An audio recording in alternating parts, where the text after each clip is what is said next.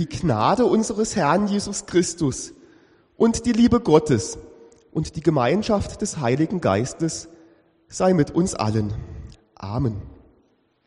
Liebe Gemeinde, der Predigttext steht beim Propheten Jesaja im 40. Kapitel. Die Verse 1 bis 11. Ich lese ihn vor in der Übersetzung der Basisbibel. Der Abschnitt ist überschrieben mit dem Titel Jerusalem wird getröstet. Tröstet, tröstet mein Volk, spricht euer Gott. Redet herzlich mit Jerusalem, sagt über die Stadt, ihre Leidenszeit ist zu Ende, ihre Schuld ist restlos abgezahlt. Denn für all ihre Vergehen wurde sie vom Herrn doppelt bestraft. Eine Stimme ruft, bahnt in der Wüste einen Weg für den Herrn. Ebnet unserem Gott in der Steppe eine Straße.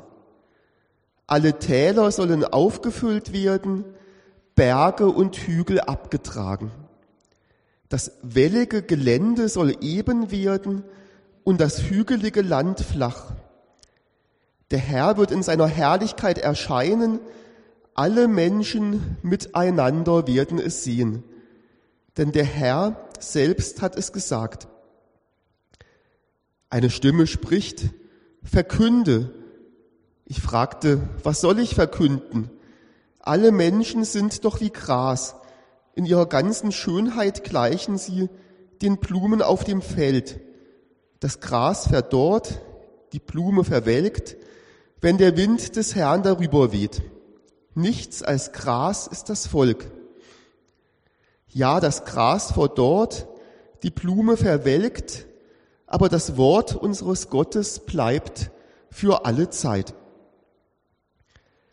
Steig auf einen hohen Berg, du Freudenboten, für die Stadt Zion. Verkünde deine Botschaft mit kraftvoller Stimme, du Freudenboten für Jerusalem. Verkünde sie, hab keine Angst. Sprich zu den Städten Judas, seht, da kommt euer Gott. Seht, Gott der Herr. Er kommt mit aller Macht und herrscht mit starker Hand. Seht, mit ihm kommt sein Volk, die er befreit hat, ziehen vor ihm her. Wie ein Hirte weidet er seine Herde. Die Länder, Entschuldigung, die Lämmer nimmt er auf seinen Arm und trägt sie an seiner Brust. Die Muttertiere führt er sicher. Liebe Gemeinde, nur noch knapp zwei Wochen und wir feiern Heiligabend. Heiligabend hat für mich ganz viel mit heimatlichen Gefühlen zu tun. Gern denke ich an die Heiligabende in unserer Familie zurück als meine Eltern, mein Bruder und ich Heiligabend zusammen feierten. Meine Mutter machte das Essen, meistens einen Imbiss mit Toast und Lachs, und als wir älter waren, gab es auch ein Glas Sekt. Und mein Vater las danach dann die Weihnachtsgeschichte aus dem Lukasevangelium vor, und dann kam die Bescherung und die Geschenke wurden verteilt. Schon lange vorher freute ich mich immer auf den heiligen Abend. Als Kind wohl noch mehr als heute. Wie feiern Sie den heiligen Abend? Schlummert diese kindliche Vorfreude auf Weihnachten auch in Ihnen? Heiligabend und Weihnachten sind eine gefüllte Zeit wir treffen unsere Familien, wir essen und trinken, wir reden und hören zu. Die Erwartungen sind hoch und werden auch nicht immer alle erfüllt. Der Weg bis dahin ist oft auch stressig. Ein Weg mit Lichtern und Vorbereitungen, mit Gurzli, Adventskalendern und auch der Frage, was soll ich diesmal schenken? eine anspruchsvolle Vorfreude. Unser Predigtext beim Propheten Jesaja drückt auch eine anspruchsvolle Vorfreude aus. Anspruchsvoll, weil die Situation sehr schwierig ist. Da geht es um Trost und Schuld, um Strafe und sogar um Sünde. Tröstet, tröstet mein Volk, spricht euer Gott. Redet herzlich mit Jerusalem und sagt über die Stadt, ihre Leidenszeit ist zu Ende. Das Ende der Verschleppung der Juden nach Babylon, die Rückkehr der Israeliten in ihre Heimat, in das Land ihrer Vorfahren und nach Jerusalem, zurückgerufen von Gott selbst. Damals dachten die Israeliten, dass die Verschleppung aus Jerusalem eine Strafe Gottes sei, dass Könige und Volk gegen Gottes Gebote verstoßen haben und es nur deshalb den Babyloniern gelang, Jerusalem zu erobern und viele Juden nach Babylon also in den heutigen Irak, zu verschleppen. Daher habe Gott sein Volk in die Hände eines mächtigeren Volkes gegeben. So reimten es sich die Menschen damals zusammen, dass aus Gottes erwähltem Volk ein verschlepptes Volk werden konnte. So spüren wir beim Predigttext ebenfalls eine große Vorfreude, er verheißt die Rückkehr in die Heimat, zurück zum Ursprung, zur Familie, zu den Orten der Kindheit. Rückkehr zu den Menschen, denen man früher verbunden war. Was für eine große Verheißung in einer Situation, als die jüdischen Menschen in Babylon einer großen Ungerechtigkeit ausgesetzt waren. Wie groß ist dann der Wunsch, Gerechtigkeit zu erfahren, Frieden und Heimat möglichst so, wie es früher war. Der Predigtext hat eine große Bedeutung in einer berühmten Rede. Ich habe einen Traum, dass eines Tages jedes Tal erhöht und jeder Hügel und Berg erniedrigt wird. Die rauen Orte werden geklettet und die unebenen Orte begradigt werden. Und die Herrlichkeit des Herrn wird offenbar werden und alles Fleisch wird es sehen. Das ist unsere Hoffnung.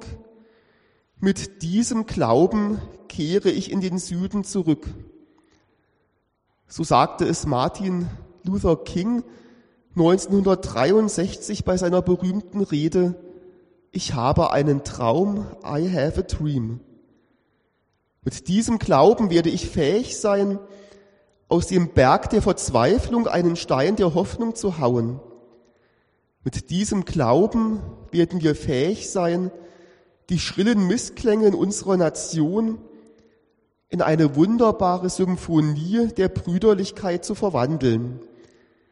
Mit diesem Glauben werden wir fähig sein, zusammen zu arbeiten, zusammen zu beten, zusammen zu kämpfen, zusammen ins Gefängnis zu gehen, zusammen für die Freiheit aufzustehen, in dem Wissen, dass wir eines Tages frei sein werden.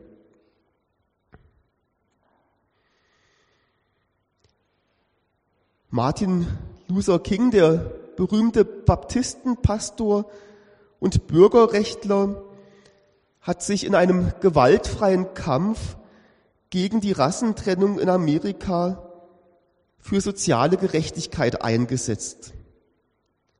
Welch große Vision hatte er in seiner Rede und dabei zitiert er unseren Bibeltext. Die große Vision, dass die Unebenheiten der Ungerechtigkeit geklettet werden und einmal Gerechtigkeit sein wird.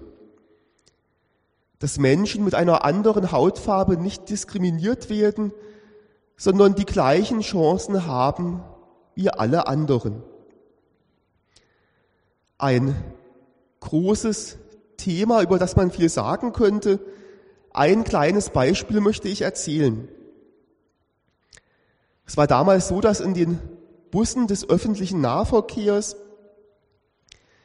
die weißen und die farbigen Menschen voneinander getrennt waren.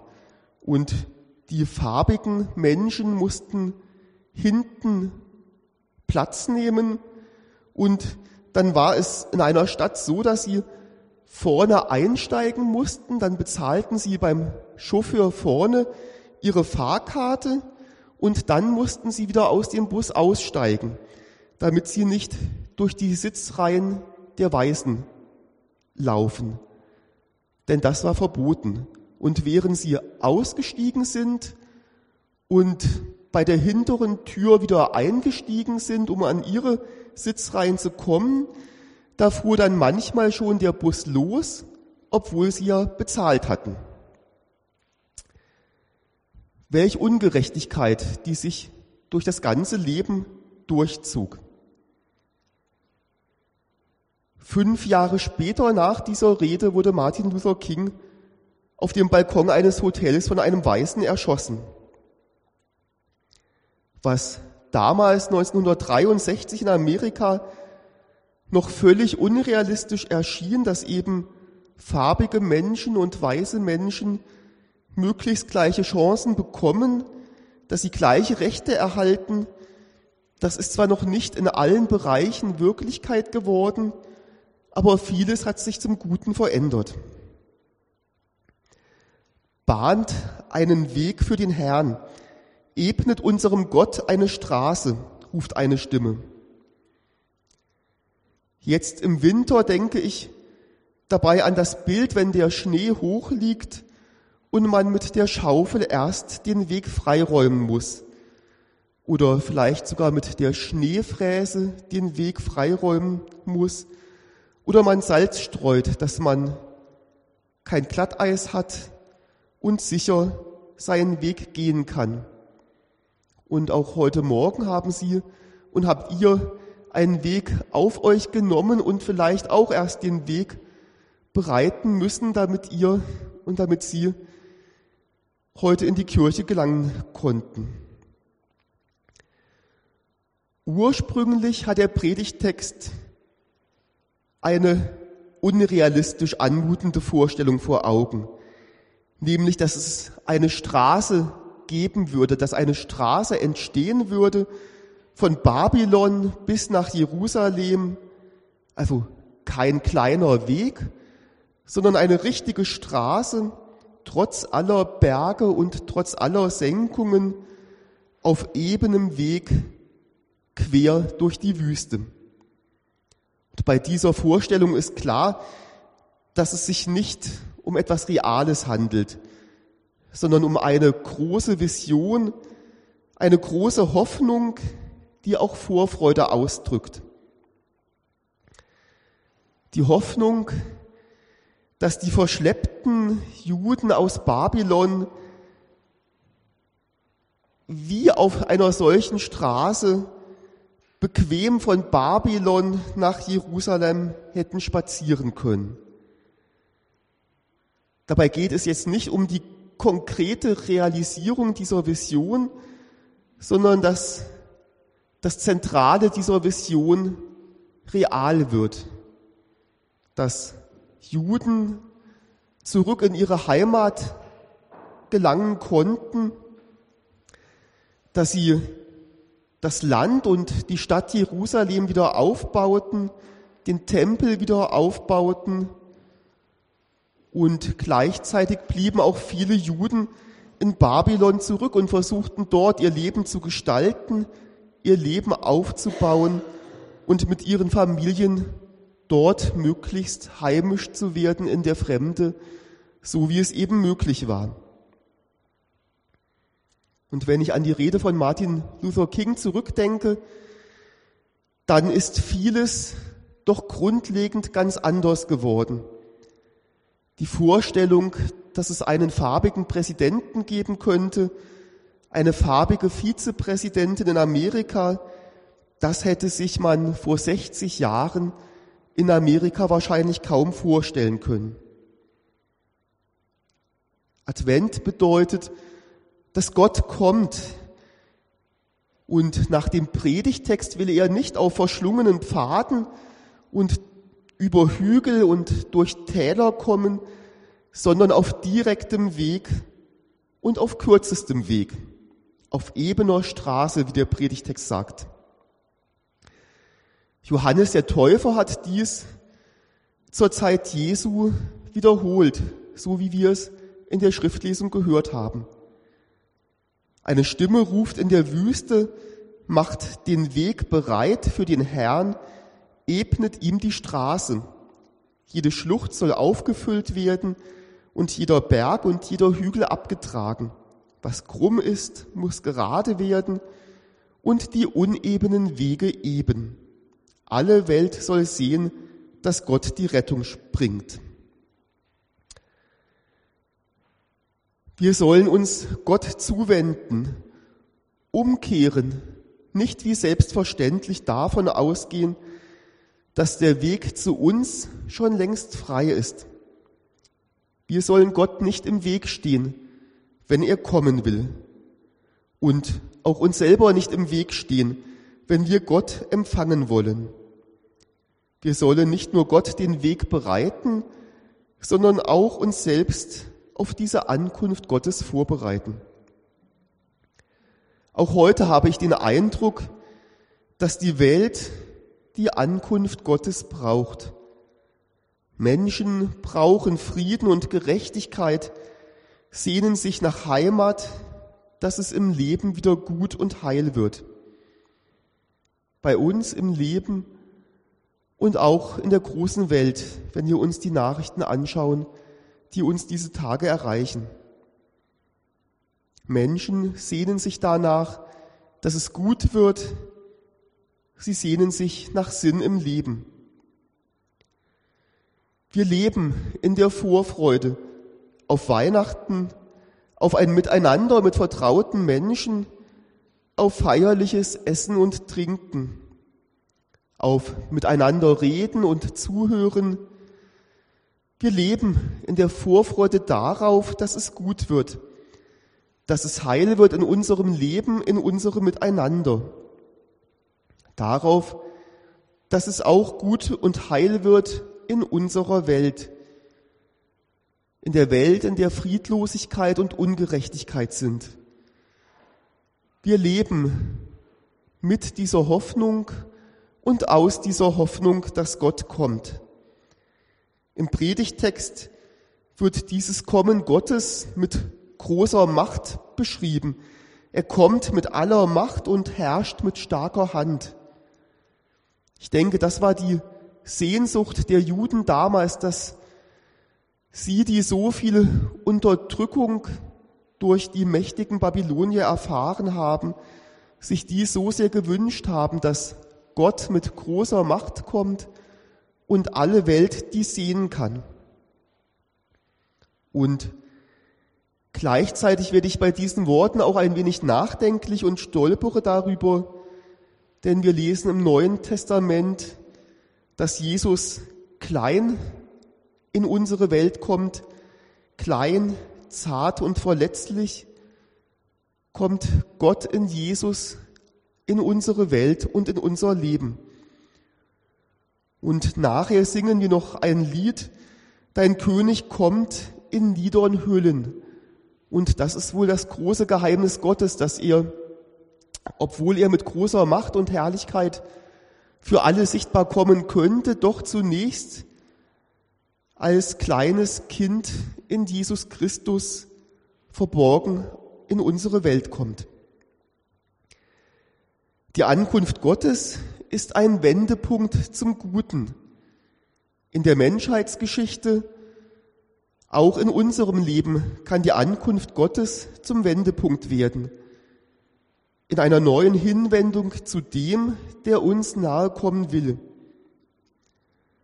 Bereitet dem Herrn den Weg und freut euch auf die kommende Zeit, denn Gott ist auf dem Weg zu uns und wir gehen ihm entgegen, um mit ihm auf dem Weg zu sein. Amen. Und der Friede Gottes, der höher ist als alle menschliche Vernunft, bewahre unsere Herzen und Sinne in Christus Jesus. Amen.